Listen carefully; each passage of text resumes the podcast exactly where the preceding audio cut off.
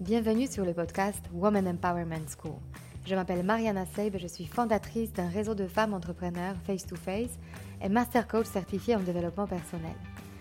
Je construis ce podcast en pensant à toutes celles qui souhaitent accéder à leur puissance intérieure pour créer du changement dans leur vie et entreprendre les projets les plus audacieux.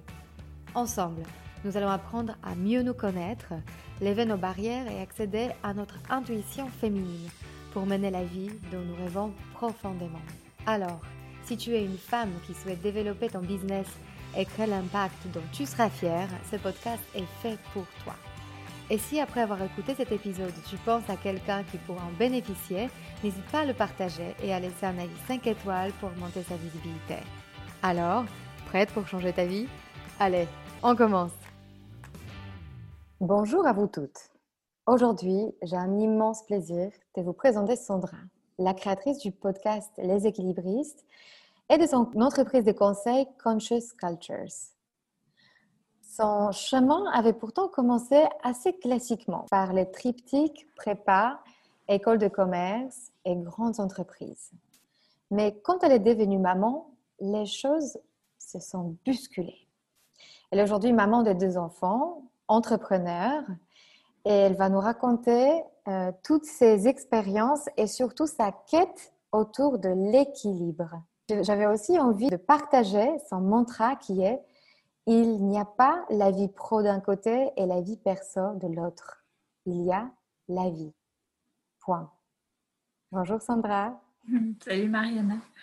Écoute, je suis très touchée de, t'avoir aujourd'hui euh, comme invitée parce que, hum, parce que tu m'as déjà invitée euh, lors de ton podcast pour, pour, un épisode et en fait j'avais vraiment cette sensation de déséquilibre d'informations.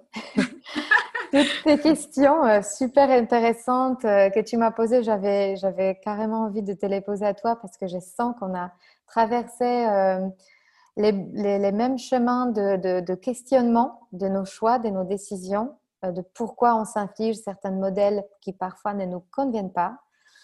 Et j'aimerais d'abord commencer par toi, justement, que tu te présentes à, à tous ceux qui te connaissent peut-être pas encore. Est-ce que tu peux nous dire brièvement euh, quel était ton parcours Ce qui t'a amené à créer ton podcast, Les équilibristes, et de te reconvertir.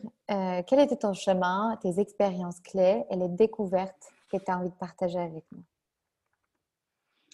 Alors, tu l'as dit, Mariana. Déjà, je te, remercie pour ton invitation parce que j'adore ton approche, la finesse de ce que tu dis et la pertinence, le côté très pointu, c'est des choses qui me parlent. Donc, je, suis hyper heureuse d'échanger avec toi.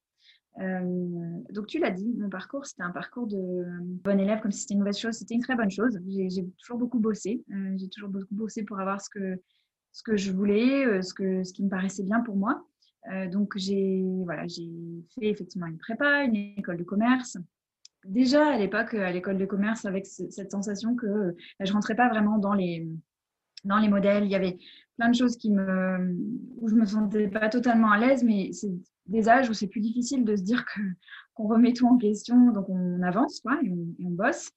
Euh, et puis oui, j'ai commencé dans le marketing, euh, dans euh, j'ai fait des stages dans des très grosses boîtes et j'ai commencé ma carrière dans la derme cosmétique où je me suis régalée en marketing. J'adorais ça parce que j'aimais beaucoup ce côté où on, finalement, on se met à la place des autres. On essaie de comprendre avec beaucoup de finesse ce que, ce que, les personnes souhaitent, ce dont elles ont besoin. Je crois que c'est ça qui me plaisait bien. Et puis, euh, on, est, on a déménagé à Bordeaux avec mon mari. J'ai trouvé un. D'ailleurs, c'était drôle parce que euh, j'ai postulé à un poste où j'aurais jamais postulé si lui ne m'avait pas dit, mais vas-y, parce que c'était un poste qui demandait 12 ans d'expérience euh, dans un univers que je connaissais pas. Et donc, je me dis, mais je coche pas du tout les cases. Et il m'a dit, mais qu'est-ce que tu as à perdre Vas-y. Et j'ai eu le poste. Mais c'était effectivement un milieu très, très masculin. Euh, très très peu habituée à, à, ce que tout ce que j'amenais, que ce soit mes compétences marketing, que ce soit qui j'étais, euh, la jeune femme que j'étais, etc. Mais c'est un univers où j'ai adoré euh, bah, pouvoir un peu bousculer les choses aussi, tout en douceur, parce que je suis pas quelqu'un qui bouscule dans la, dans la brutalité. J'arrive à ce que je veux, mais avec beaucoup de douceur. Et j'ai réussi à changer pas mal de choses. Et petit à petit, bah, j'ai fait mon chemin. et avant avant de partir en congé mat, j'ai fait savoir que j'étais prête pour plus de responsabilités et autre chose.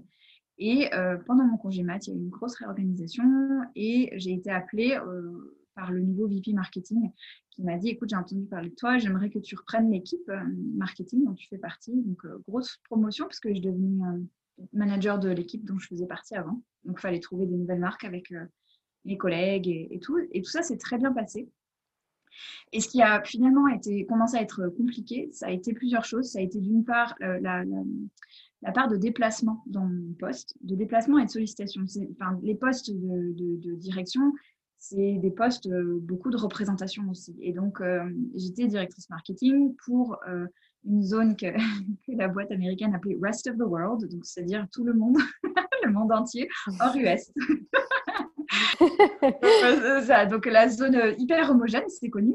et donc, je me déplaçais beaucoup je me déplaçais beaucoup, ce que j'adorais faire. Enfin, ça, j'ai grandi aux États-Unis et j'ai toujours été très, très euh, emballée, motivée euh, par le fait de travailler avec des gens du monde entier. Euh, donc, c'était un énorme moteur. Mais là, tout d'un coup, ben, je me souviens très bien, mon premier déplacement après avoir repris le boulot, je suis partie, c'était les mois de janvier, ils étaient toujours blindés de déplacements pour moi, mais c'était, je suis partie en Turquie, je suis revenue deux jours et je suis repartie à Dubaï. Et je me souviens de cette sensation, j'ai appelé mon petit bébé qui avait, il avait neuf mois à l'époque. Euh, essayé de lui parler et puis enfin voilà je me souviens de ce décalage j'étais dans le lobby de l'hôtel à essayer de, dire coucou à mon bébé avec tous mes collègues masculins qui me disaient oh, mais, pas... mais qui c'est qui s'occupe de ton fils? Ben son père. Enfin il y avait une sorte de décalage entre ce que je vivais ces tiraillements que je vivais et ce que vivaient mes collègues. Et au bout d'un moment, euh, tous ces déplacements, tous ces dîners, toutes ces sollicitations, ça a commencé à vraiment me peser parce que je n'avais plus le temps pour rien. En gros, je travaillais et je culpabilisais tellement de ne pas être là que quand j'étais là, il n'était même pas question de faire quoi que ce soit euh, pour moi. Euh, donc, euh, je voyais plus mes amis, j'avais plus le temps de rien, de, faire de la danse, de lire. Je, bossais et je m'occupais de mon fils. Quoi. J'ai commencé à trouver ça dur, à, à, chercher des modèles autour de moi de ce, que, ce à quoi pouvait ressembler la réussite euh, quand on a des enfants, parce que c'était une contrainte, très belle contrainte, mais en tout cas euh, un paramètre que ne vivaient pas euh, mes collègues, mes homologues. Et je trouvais rien en fait, je trouvais pas de témoignages nuancés. Je trouvais pas, personne parlait de culpabilité, personne parlait de, de tiraillement. C'était soit les fonceuses Wonder Woman qui bossent jusqu'à 21h, ils ne voient pas leurs enfants, soit des femmes qui disaient ben ça passe pas donc j'arrête. Et je voulais ni l'un ni l'autre. J'avais pas de jugement pour ça, mais je ne voulais pas ça. Juste une seconde, parce que quelque part, le sujet d'équilibre est devenu euh, ta mission aujourd'hui. Enfin, ton podcast s'appelle Les équilibristes. Euh, on comprend mieux maintenant que, en fait, ça vient d'un inconfort très profond et de ta propre quête, en fait, de ce que c'est l'équilibre pour une femme. Est-ce que tu peux nous en dire plus? C'est complètement ça, ça c'est vraiment venu répondre à, un besoin que j'avais moi, euh, d'entendre des, histoires et je crois beaucoup au pouvoir des histoires parce que c'est quand on entend les autres, et je pense que c'est peut-être une motivation que tu vis aussi en lançant ton podcast, mais c'est en écoutant les histoires des autres que ça fait écho avec la sienne et qu'on peut trouver aussi des idées auxquelles on n'avait pas pensé ou qu'on comprend des choses sur soi. Et euh, donc, c'était absolument ma quête. Ce projet, il est avant tout très égoïste. c'est vraiment aussi pour moi trouver des, clés, des pistes, des solutions. Euh, et je l'ai lancé dans cette optique-là, de, de, donner la parole à, à toutes sortes de, personnes. Ça a commencé par des femmes, mais j'ai très vite voulu inclure des hommes aussi, en me disant que euh, tant qu'on ne donne pas plus de place à la maison aux hommes, enfin tant qu'on ne les pousse pas à avoir plus de place à la maison, nous, on ne pourra pas avoir plus de place en dehors de la maison. Et euh, donc, euh, donc voilà, c'est vraiment venu de ça. Et c'est un enrichissement permanent et c'est et, le podcast évolue avec moi. le podcast. D'ailleurs, justement, quand tu entends toutes ces femmes et toi-même, tu as ta propre quête sur l'équilibre, est-ce que mm. tu peux partager avec nous quelques, quelques insights, quelques idées de comment cette notion d'équilibre a évolué en toi? Parce que je pense que tel que tu le percevais peut-être avant et tel que tu perçois cet équilibre aujourd'hui, ça, ça, a évolué, ça, ça c'est plus pareil. Est-ce que tu peux partager un peu qu'est-ce, qu'est-ce qui a évolué concrètement au sujet d'équilibre en toi? Écoute, euh, en fait, rien, euh, je, pense que je peux le résumer par le fait de, remettre en question le mot même d'équilibre. Parce que, euh, en fait, dans, équilibre, ce qu'on entend derrière ça, euh, c'est quelque chose de. On entend de la symétrie. Et l'équilibre, c'est pas la symétrie. L'équilibre, enfin, la manière dont moi je l'ai défini et dont, cette définition qui me convient bien, c'est plutôt de se dire comment est-ce que déjà comment est-ce que j'identifie ce dont j'ai besoin, euh, les, ingrédients de mon équilibre, si on veut prendre une métaphore, parce que j'aime beaucoup les métaphores, mais un peu voilà les ingrédients de ce qui fait pour moi une vie riche, plutôt qu'une vie équilibrée, une vie riche, une vie euh, qui me satisfait, qui me nourrit et comment ensuite est-ce que je me débrouille pour leur faire de la place? Et derrière ça, il y a des tas de choses. Il y a euh, lever ses freins internes, qui est, un sujet sur lequel toi tu travailles beaucoup, mais il y a aussi comment je, suis avec les autres, comment je communique mes besoins aux autres pour qu'ils puissent contribuer à, m'aider à construire mon équilibre. Euh, comment est-ce que je réajuste? Il y a énormément de souplesse dans la notion d'équilibre qui est pas... Euh, qui, qui, est difficile parfois à mettre en œuvre, et notamment quand on travaille en entreprise, parce que l'entreprise n'est pas aujourd'hui euh, très bien équipés pour ça, pour euh, introduire de la souplesse dans la construction des carrières ou dans les conditions de travail qu'on offre. Euh, et donc, ma définition d'équilibre, elle a évolué dans ce sens-là et elle est finalement devenue quelque chose de très, très profond et intérieur.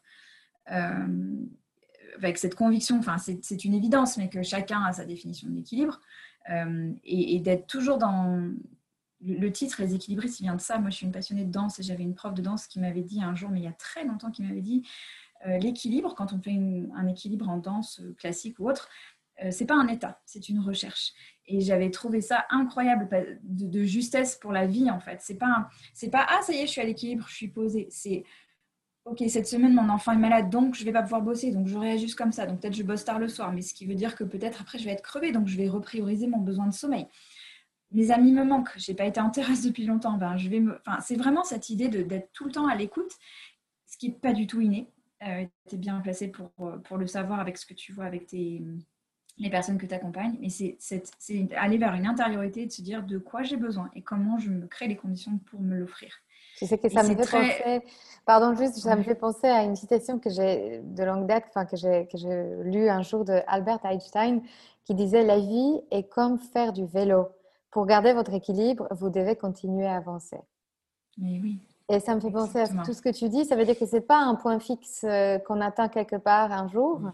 Ça évolue en permanence et c'est en étant en action euh, et en faisant les ajustements nécessaires en permanence que à terme, on peut constater qu'on est en équilibre quelque part. Mais, euh, mais c'est un, enfin, un process en fait. Mm-hmm. Et est-ce que tu peux me raconter, enfin, me dire un tout petit peu plus cette notion de redéfinir, enfin, via la connaissance de soi, de ce dont on a besoin, nous, personnellement, pour être en équilibre.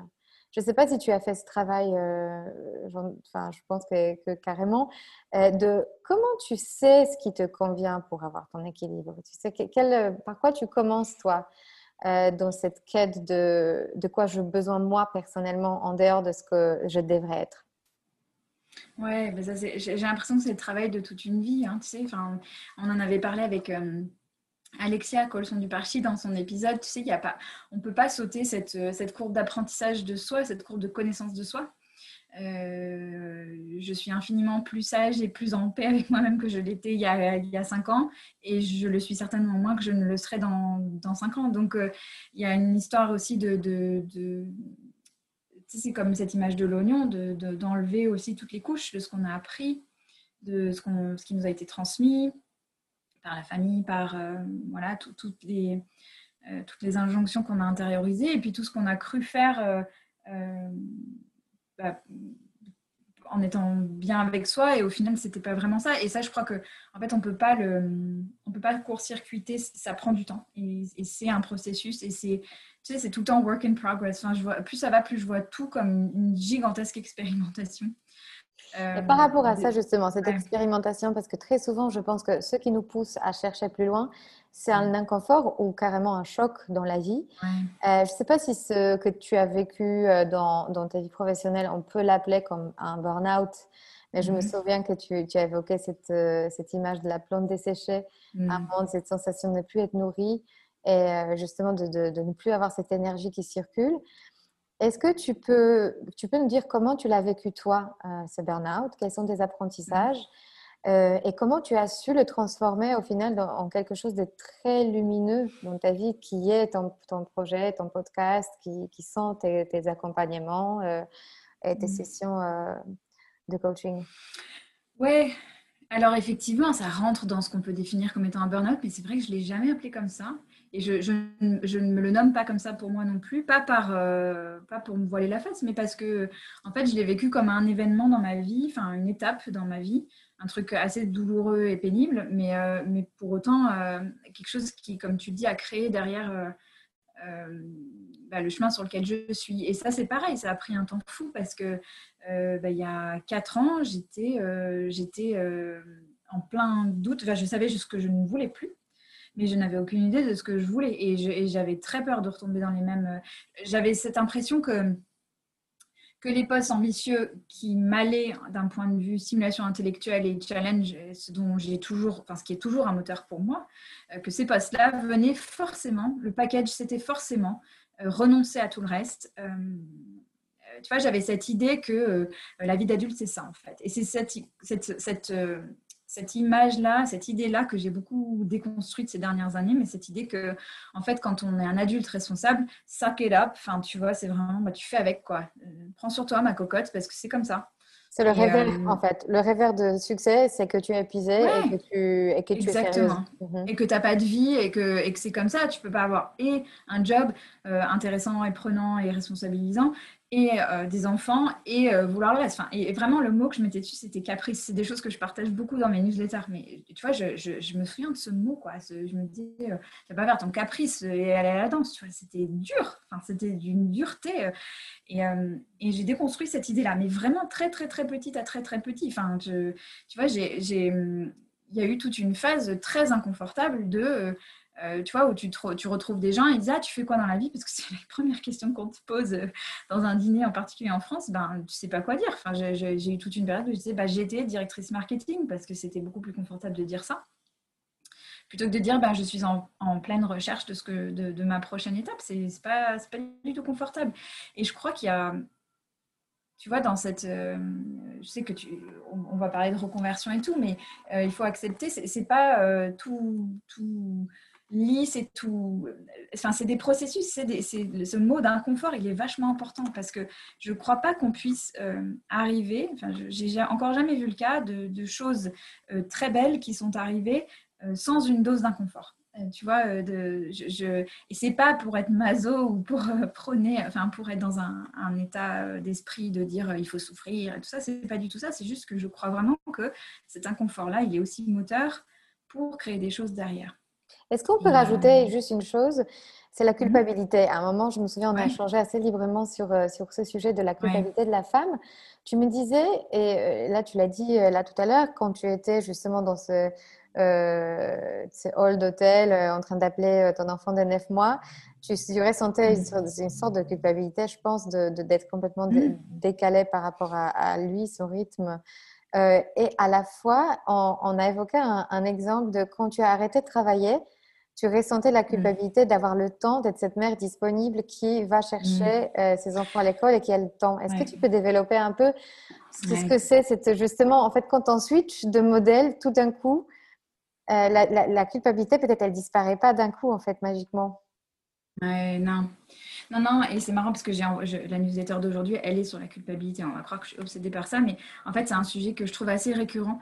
Et, euh, que j'avais décortiqué dans un article pour les Louvres. Marion Roucheux m'avait interviewé là-dessus parce que j'ai pas mal euh, creusé la question pour essayer de m'en défaire. Mais effectivement, en fait, je crois que faut faire attention aux mots parce que derrière culpabilité, on peut mettre plein de choses. Et, euh, en fait, c'est peut-être plus là dans le cas que tu, dont tu parles. Effectivement, euh, j'avais comme, comme mon fils était en petite section et l'année où j'ai switché, euh, je me sentais coupable parce que j'étais jamais à la sortie de l'école. Et puis quand tout d'un coup j'ai pu être à la sortie de l'école, euh, j'avais l'impression, je me sentais peut-être pas coupable, je me sentais inutile. C'est horrible, hein. euh, mais je me sentais, je me dis mais qu'est-ce que, enfin si, si, je suis là, c'est que j'ai plein de temps et si j'ai plein de temps, ça veut dire que je suis pas en train de créer. Enfin tu vois ce que je veux dire, cette idée de tout le temps, tout le temps à fond. Donc jamais, finalement jamais à ma place quoi, jamais là où je devrais être. C'est jamais bon. Euh, et, ça, c'est terrible en fait. C'est vraiment terrible. Et l'antidote à ça, euh, que j'ai trouvé moi, c'est d'être.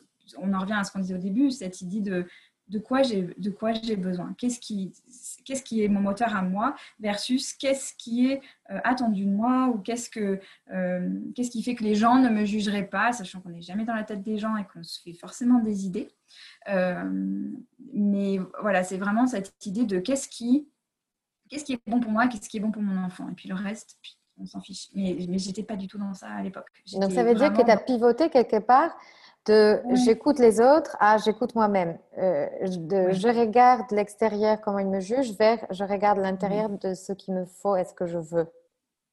Exactement, exactement. Et il y a cette expression en anglais, tu sais, to have your back, to have, et, j'ai vraiment appris à have my own back. Mm -hmm. et c'est soutenir toi-même en fait. Te soutenir. Ouais, être de mon côté, parce que je me souviens très bien de situations au boulot ou, euh, ou des situations compliquées, conflictuelles et où euh, je finissais toujours par trouver des, tu sais, un peu trouver des, des excuses ou, en fait être, tellement dans l'exigence avec moi-même que je me dis, bah, cette personne doit avoir raison. J'ai dû, euh, tu vois, c'est... Euh, c'est un personnage à l'intérieur de toi qui est contre toi en fait. Ouais, à mhm. cause de cette exigence, de ce, mhm. de ce niveau d'exigence très élevé qui est très utile dans plein de situations et qui peut tout à fait se retourner contre soi. Mhm. Et euh, par rapport à ça, justement, quand tu as switché et tu es devenu, tu, tu es passé de, de, ton propre côté, que tu es devenu ton propre dos, que tu es devenu ton propre soutien, comment ton rapport au travail a changé? Je pense que la, chose la plus importante, c'est que je, j'ai intégré le fait que le plaisir pouvait euh, et presque devait être le moteur de ce qu'on fait. Euh, tu sais, pour rejoindre cette idée de euh, une vie d'adulte, c'est une vie responsable et, il faut faire avec, avec la difficulté et c'est normal, c'est normal de souffrir au boulot. j'ai complètement changé de point de vue là-dessus. je, j'ai vraiment mais sans m'en rendre compte, hein, c'est a posteriori que je peux te dire ça. Mais le plaisir est un moteur énorme aujourd'hui dans ce que je fais. Et, et, et, ça, et le plaisir qui est absolument compatible avec l'exigence et avec euh, le fait de faire des choses euh, de qualité. Et c'est pas moi qui le dis, c'est mes clients contents qui le disent. C'est, tu vois, on peut être. Euh, moi, j'ai, j'ai ça paraît très cliché de dire ça, on l'entend beaucoup, mais j'ai rarement l'impression de travailler. Je, prends énormément de plaisir à faire ce que je fais. Et ça, donc il y a cette idée-là, et très liée à cette idée-là, cette idée d'expérimentation dont je parlais aussi tout à l'heure, sortir de l'idée que sortir de l'évaluation de sa propre carrière euh, en ayant les lunettes d'un recruteur old school, tu sais, euh, qui regarderait ton CV en disant hmm, mais il y a un trou ici, mais attendez, mais euh, ça c'est pas cohérent, vous avez fait tel truc, et puis, enfin, tu vois, avec, avec des lunettes d'un recruteur des années 90. alors, je pense qu'il y a encore plein de recruteurs qui sont très très pointilleux comme ça, mais en fait, c'est pas à nous d'avoir ce regard-là. et, le, moteur aujourd'hui pour moi, c'est de d'essayer des choses. Je, suis sans arrêt en train de me créer des situations, de faire des choses que je n'ai jamais faites. Donc, je suis en apprentissage permanent et ça, pour moi, c'est un moteur énorme. Euh, de rencontrer des gens. C'est vraiment aussi identifier quels sont les moteurs pour soi et aller les chercher euh, proactivement, intentionnellement dans ce qu'on fait. Euh, donc mon CV aujourd'hui, il ressemble, enfin, tu vois, heureusement que je suis plus dans ce truc-là parce que mon CV, il ressemble à, à une exploration permanente et, et, parce que c'est vraiment comme ça que j'envisage la vie maintenant. C'est, on teste des choses et on voit ce qui se passe. Et, et en plus, on n'a aucun moyen. Tu vois, aujourd'hui, j'écris pour Welcome to the Jungle, mais si tu m'avais dit ça même il y a six mois, je n'y aurais pas cru. J'avais aucun moyen de croire à ça. Mais parce que je travaille, parce que je, fais des choses qui m'intéressent, euh, que je vais rencontrer des gens euh, qui, voilà, avec qui on a des choses à partager et tout, et ben, il se passe des choses que je ne pourrais pas anticiper. Donc, je ne crois plus du tout à la linéarité. Et par rapport à ça, effectivement, tu, tu crées en fait ton propre, euh, ta légitimité en fait, par euh, le fait que tu te laisses expérimenter les choses.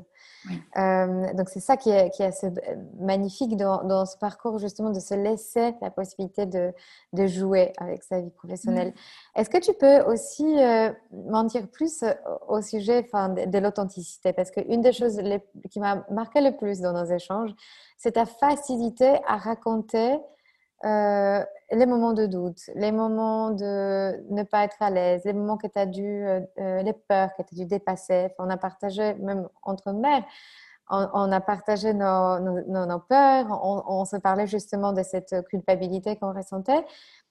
Est-ce que tu, n'as pas l'impression que quand on est encore dans cette vie d'avant, on prétend énormément de tout savoir, de tout assurer, d'avoir la réponse à tout? Euh, et derrière, on a une angoisse d'ailleurs de ne mm. pas tout savoir. Et aujourd'hui, tel que mm. je te vois, parce que moi je t'ai rencontré dans ta vie d'après, j'ai l'impression que tu t'es libérée de cette peur de faire semblant. Et d'ailleurs, je pense mm. que ton podcast témoigne le fait que en racontant la vraie histoire, on se déculpabilise. Tu vois, est-ce que tu peux me parler plus d'authenticité et cette facilité aujourd'hui à parler des, ouais, ouais, ou des moments durs? Ouais, écoute, c'est euh, c'est marrant parce que c'est effectivement quelque chose qui est super important pour moi et euh, finalement qui est l'autorisation d'aller vers. Euh, tu vois, j'ai jamais été. enfin, je, sais que dans, dans quand j'étais dans mon poste de directrice de marketing rest of the world, j'étais beaucoup dans des situations où, comme j'étais la plus jeune, j'étais la seule femme, j'avais un bébé, j'avais mille raisons de me travestir en autre chose, enfin, quelqu'un d'autre de, beaucoup plus, euh, tu vois, toujours faire, euh, envoyer cette image d'assurance et de à toute épreuve, etc., qui, qui est pas moi, je suis quelqu'un qui doute énormément. Ça veut pas dire que j'avance pas, ça veut pas dire que, mais le doute, ça fait partie, ça fait partie de moi, c'est comme ça. Et en fait, euh, moi, j'ai beaucoup bénéficié tu vois, je, pense à quelqu'un qui m'a beaucoup marqué et qui a, joué un rôle important dans ça. C'est Haute de Thuin, que j'ai interviewé dans le podcast. Et Haute de Thuin qui parle avec beaucoup de euh, beaucoup d'authenticité de ses propres questionnements et de ses doutes et des, doutes, euh, enfin des abysses de doutes dans lesquels elle peut se plonger, alors que c'est une femme qui a accompli des choses extraordinaires. Et, euh, et je trouve ça d'une part, moi, je suis, incapable de. Ça, se voit quand, je, dis un truc que je pense pas ou quand ça se voit vraiment. Donc, euh, euh, c'est quelque chose que j'ai du mal à faire. Cette entièreté, elle, s'impose à moi. C'est pas moi qui la décide. Euh, et je me suis rendu compte qu'elle était utile aux autres parce que, encore une fois, l'histoire des histoires et, sans prétendre que la mienne, tu vois, soit enfin, elle est valable au, au même titre que toutes les autres histoires, mais euh, je sais que d'entendre ça, c'est aussi euh, rassurant pour les gens de se dire, bah ouais, en fait, on est humain, on est juste humain. Ça fait partie de l'expérience humaine. Et ça fait pas de moi euh, quelqu'un de faible ou quelqu'un de voilà, ça fait juste moi quelqu'un de moi quelqu'un d'humain. Et, je trouve qu'il y a beaucoup de force là-dedans, beaucoup de puissance. Et après, tu vois, c'est drôle parce que la newsletter que j'ai écrite, qui n'est pas encore sortie, mais celle d'aujourd'hui sur la culpabilité, je partage des choses très personnelles. Et je suis toujours, j'ai toujours un moment d'hésitation avant d'envoyer, quand j'ai vraiment l'impression de mettre mes dans un, écrit.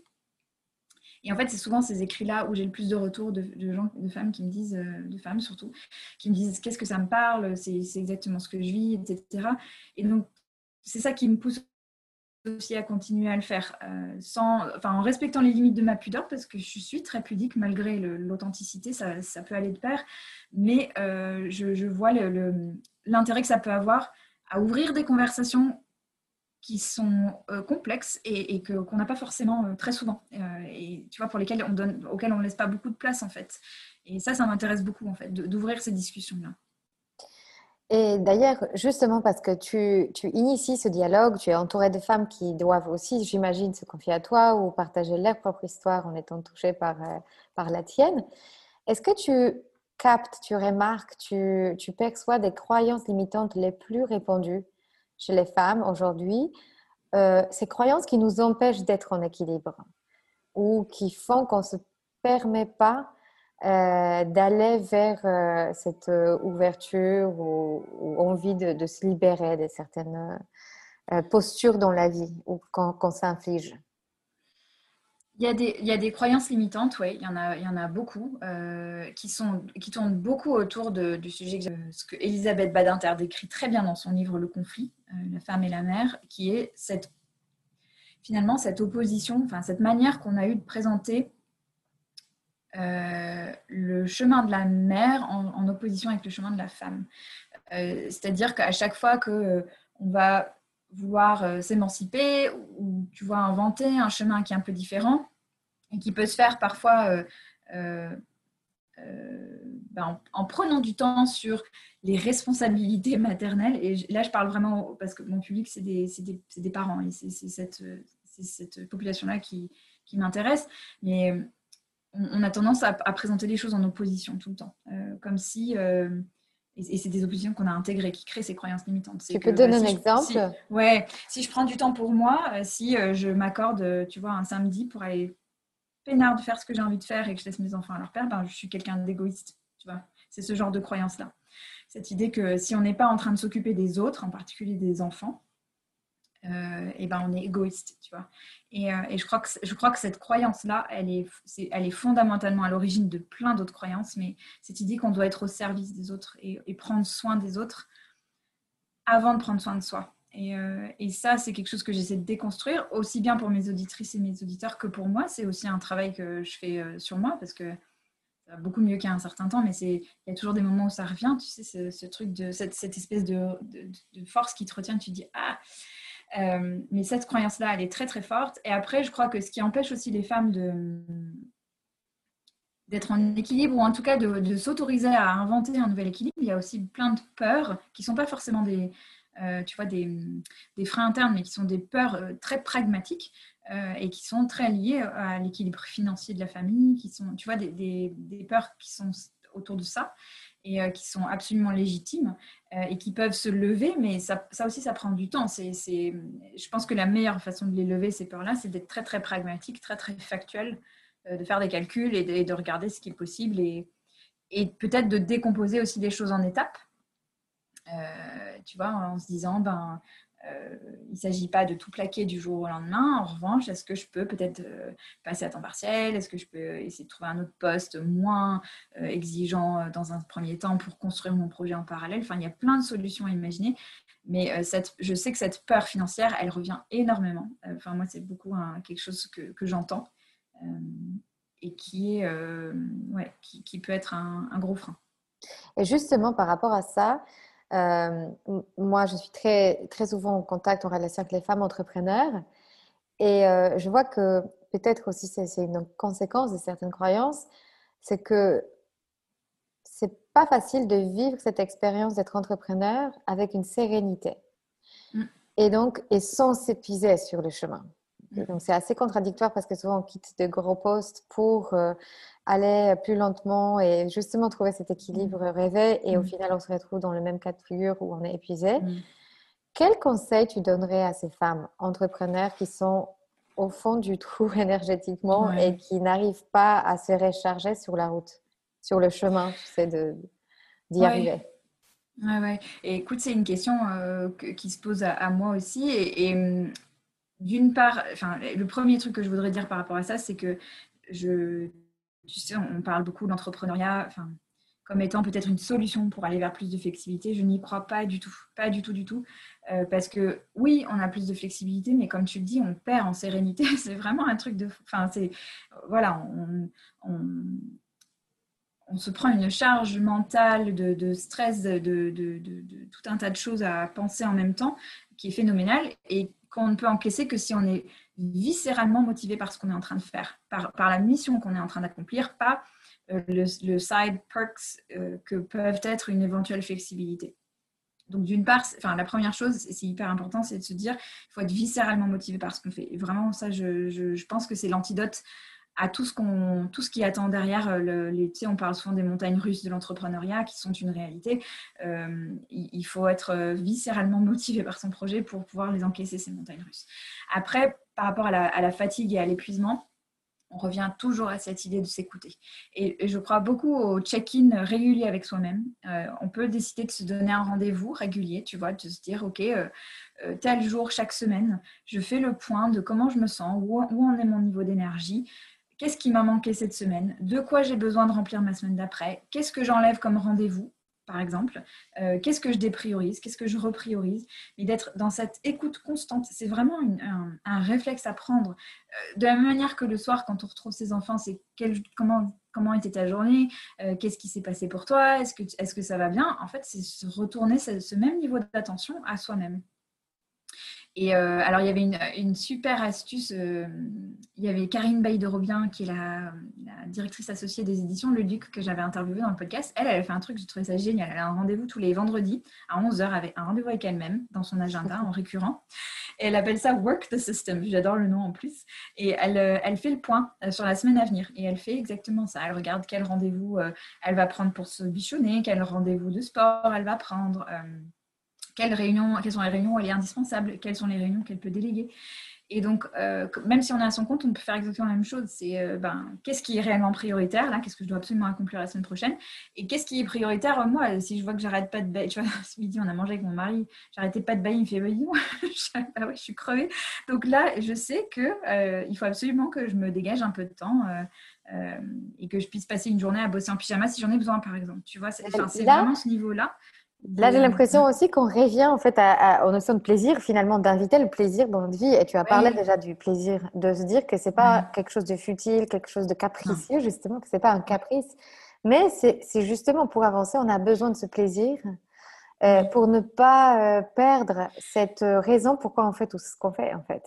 Exactement. Et, et le, ça doit être le carburant, ça doit pas être la récompense. Et je trouve que cette nuance-là, elle est hyper importante parce que euh, souvent, enfin, je pense que ton, ton audi- enfin, tes auditrices et tout doivent être un peu comme les miennes, des femmes souvent assez exigeantes, assez, euh, assez, euh, ouais, assez exigeantes, perfectionnistes ou pas, mais en tout cas très exigeantes avec elles-mêmes. Et on a souvent tendance à se dire, bon, bah, je, je m'accorderai du temps quand j'aurai accompli ça, ça, ça, ça, ça. Et en fait, c'est l'inverse qui doit être fait. Je dis ça, c'est pas une injonction de plus, c'est un conseil de, bienveillance et de bonne amie, c'est de se dire en fait euh, le, temps pour soi et le, soin de soi. Et, ça peut, et le soin de soi, c'est pas forcément aller se faire masser ou, ça. hein. Ça peut être juste euh, prendre une demi-heure le matin, à prendre son café tranquille au soleil euh, en lisant un- un- le journal. Enfin, c'est vraiment trouver les petites choses qui font du bien euh, et les injecter de manière très, très, très, très régulière dans son agenda, sans attendre d'avoir une demi-journée pour faire euh, ce qu'on veut. C'est les toutes petites choses qui font la différence.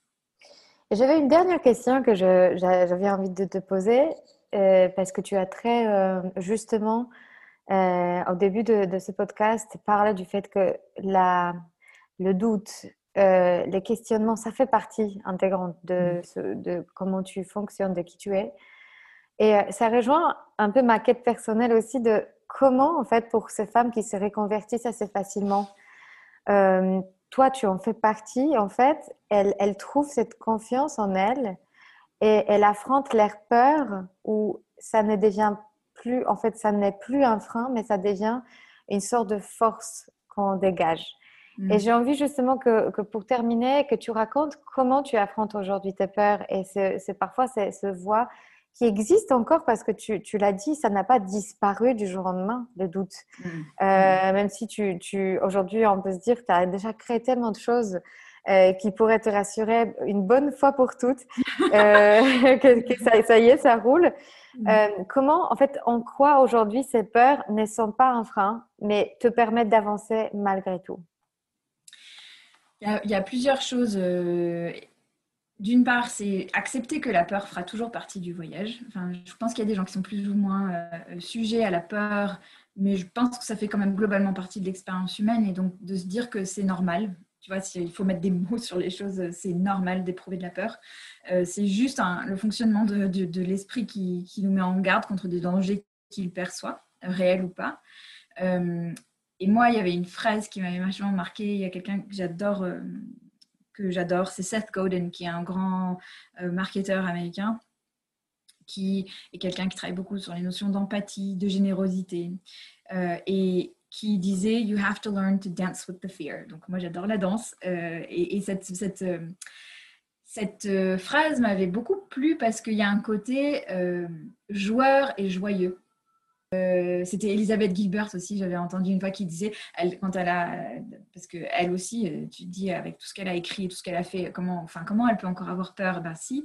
Et donc elle dit, bah, je le traite comme euh, un petit cousin un peu débile qui est dans le, le, le drive, enfin dans le dans le, siège à côté de moi, dans la voiture à côté de moi. Et je lui dis, ok, c'est bon, je t'entends, mais euh, c'est pas toi qui vas conduire quoi. Et j'étais là, mais c'est génial. J'adore. Donc, euh, tu vas lui dire, là, le pénible, il fait partie de, Ouais. de l'équipe, mais, mais c'est pas pour autant qu'on Ouais, va c'est ça. C'est merci d'avoir dit ce que tu avais à me dire. Pour autant, je ne vais pas t'écouter. Donc il y a ça. tu vois, mettre un côté un peu drôle, un peu léger, parce que on pas, tout n'est pas obligé d'être plombant. On peut être très sérieux et pointu. Euh, donc il y a ça. Et ensuite, euh, bah, du coup, je crois qu'avec, c'est comme tout, c'est comme, c'est comme un entraînement aussi, tu sais, il y a un peu un côté muscle. Euh, donc,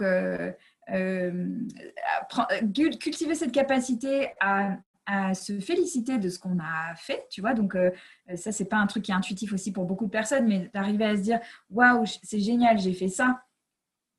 j'aurais jamais, je me serais jamais cru capable de le faire, mais je l'ai fait. Donc, tu vois, vraiment se le noter, se le graver dans la tête pour se dire, ok, ça c'est c'est chouette, je sais faire ça maintenant. Et puis, euh, et du coup, se mettre dans ce, cette idée de, là, je me lance des défis euh, par jeu. Ça rejoint encore cette idée d'en faire quelque chose de, joyeux et de joueur.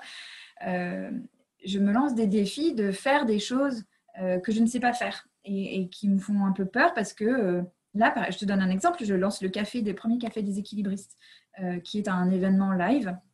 J'ai toujours fait du contenu gratuit jusque-là. Euh, là, c'est le premier événement payant. Et donc, évidemment, j'avais plein de peurs autour de ça, autour de ben, qu'est-ce que les gens vont penser, euh, euh, est-ce qu'ils seront prêts à payer, est-ce que les gens vont s'inscrire, est-ce qu'ils vont me faire confiance, est-ce qu'ils auront, auront le sentiment d'en avoir pour leur argent. Je sais, j'ai jamais organisé une billetterie, je ne sais pas faire tout ça. Et en fait, enfin, parce qu'aussi l'apprentissage est un de mes moteurs, donc c'est très personnel, c'est à chacun de trouver ce qui, le niveau de défi qui peut être excitant et pas paralysant. Mais euh, voilà, et du coup, là, je me suis lancée là-dedans. Il se passe des choses que j'aurais jamais pu anticiper. Je suis hyper contente. Pas encore, ça n'a pas encore eu lieu, mais ça va être génial, j'en suis sûre. Mais voilà, c'est un truc qui me faisait très peur et, que je fais en me disant, ça sera ça de plus dans ma besace de ça me faisait peur et je l'ai fait et, c'est cool et, ça va. Et, là, et, donc, euh, tu sais, c'est cette idée de. J'ai toujours détesté cette expression il faut sortir de sa zone de confort. Tu vois, moi, j'ai tellement eu l'impression pendant très longtemps d'être tout le temps en dehors de ma zone de confort. C'est épuisant d'être tout le temps en dehors de sa zone de confort. En revanche, de se crafter, de, de, de se dessiner des petits défis euh, qui te sortent un peu de ta zone de confort, mais suffisamment pour que tu prennes confiance et que tu construises là-dessus, c'est des briques, quoi. Et, peut-être aussi euh, avec cette, cet état d'esprit de joueur. Oui. De dire et si, et si ça va si ça marche pas c'est pas grave c'est pas au pire ouais, hmm, exactement au pire au pire qu'est-ce qui peut se passer? Exactement. Au moins, j'ai essayé. Au moins, j'ai essayé. Génial. Bah, en fait, euh, Sandra, merci beaucoup pour, euh, pour toutes tes réponses, pour toute ta sagesse et ton authenticité toujours, euh, qui est toujours là. Mhm. je suis sûre que chacune de vous qui nous écoute aura quelque chose à prendre, une phrase, une image, une, pour pouvoir avancer, pour aussi se sentir plus à l'aise avec la sensation de ne pas être la seule à se poser des mmh. questions et se dire qu'on peut faire des choses très ambitieuses, euh, mais à notre manière. Et je pense que c'est ça mmh. qui ressort le plus de ton témoignage, c'est que tu as lâché quelque part un masque de je dois, je dois, et tout d'un coup, tu, tu es beaucoup plus dans je veux, je veux. et ça marche aussi, et on peut créer des choses ambitieuses en pensant je veux. Mm. Euh, donc, merci Sandra beaucoup pour ta présence. Je sais que tu, tu, tu dois courir pour chercher tes enfants d'ailleurs, je crois, non, à 15 heures. donc, je ne veux pas te prendre plus de temps que ça. Mais en tout cas, c'était mm. très touchant d'échanger avec toi et je suis ravie de pouvoir partager ce témoignage avec toutes celles qui vont nous écouter.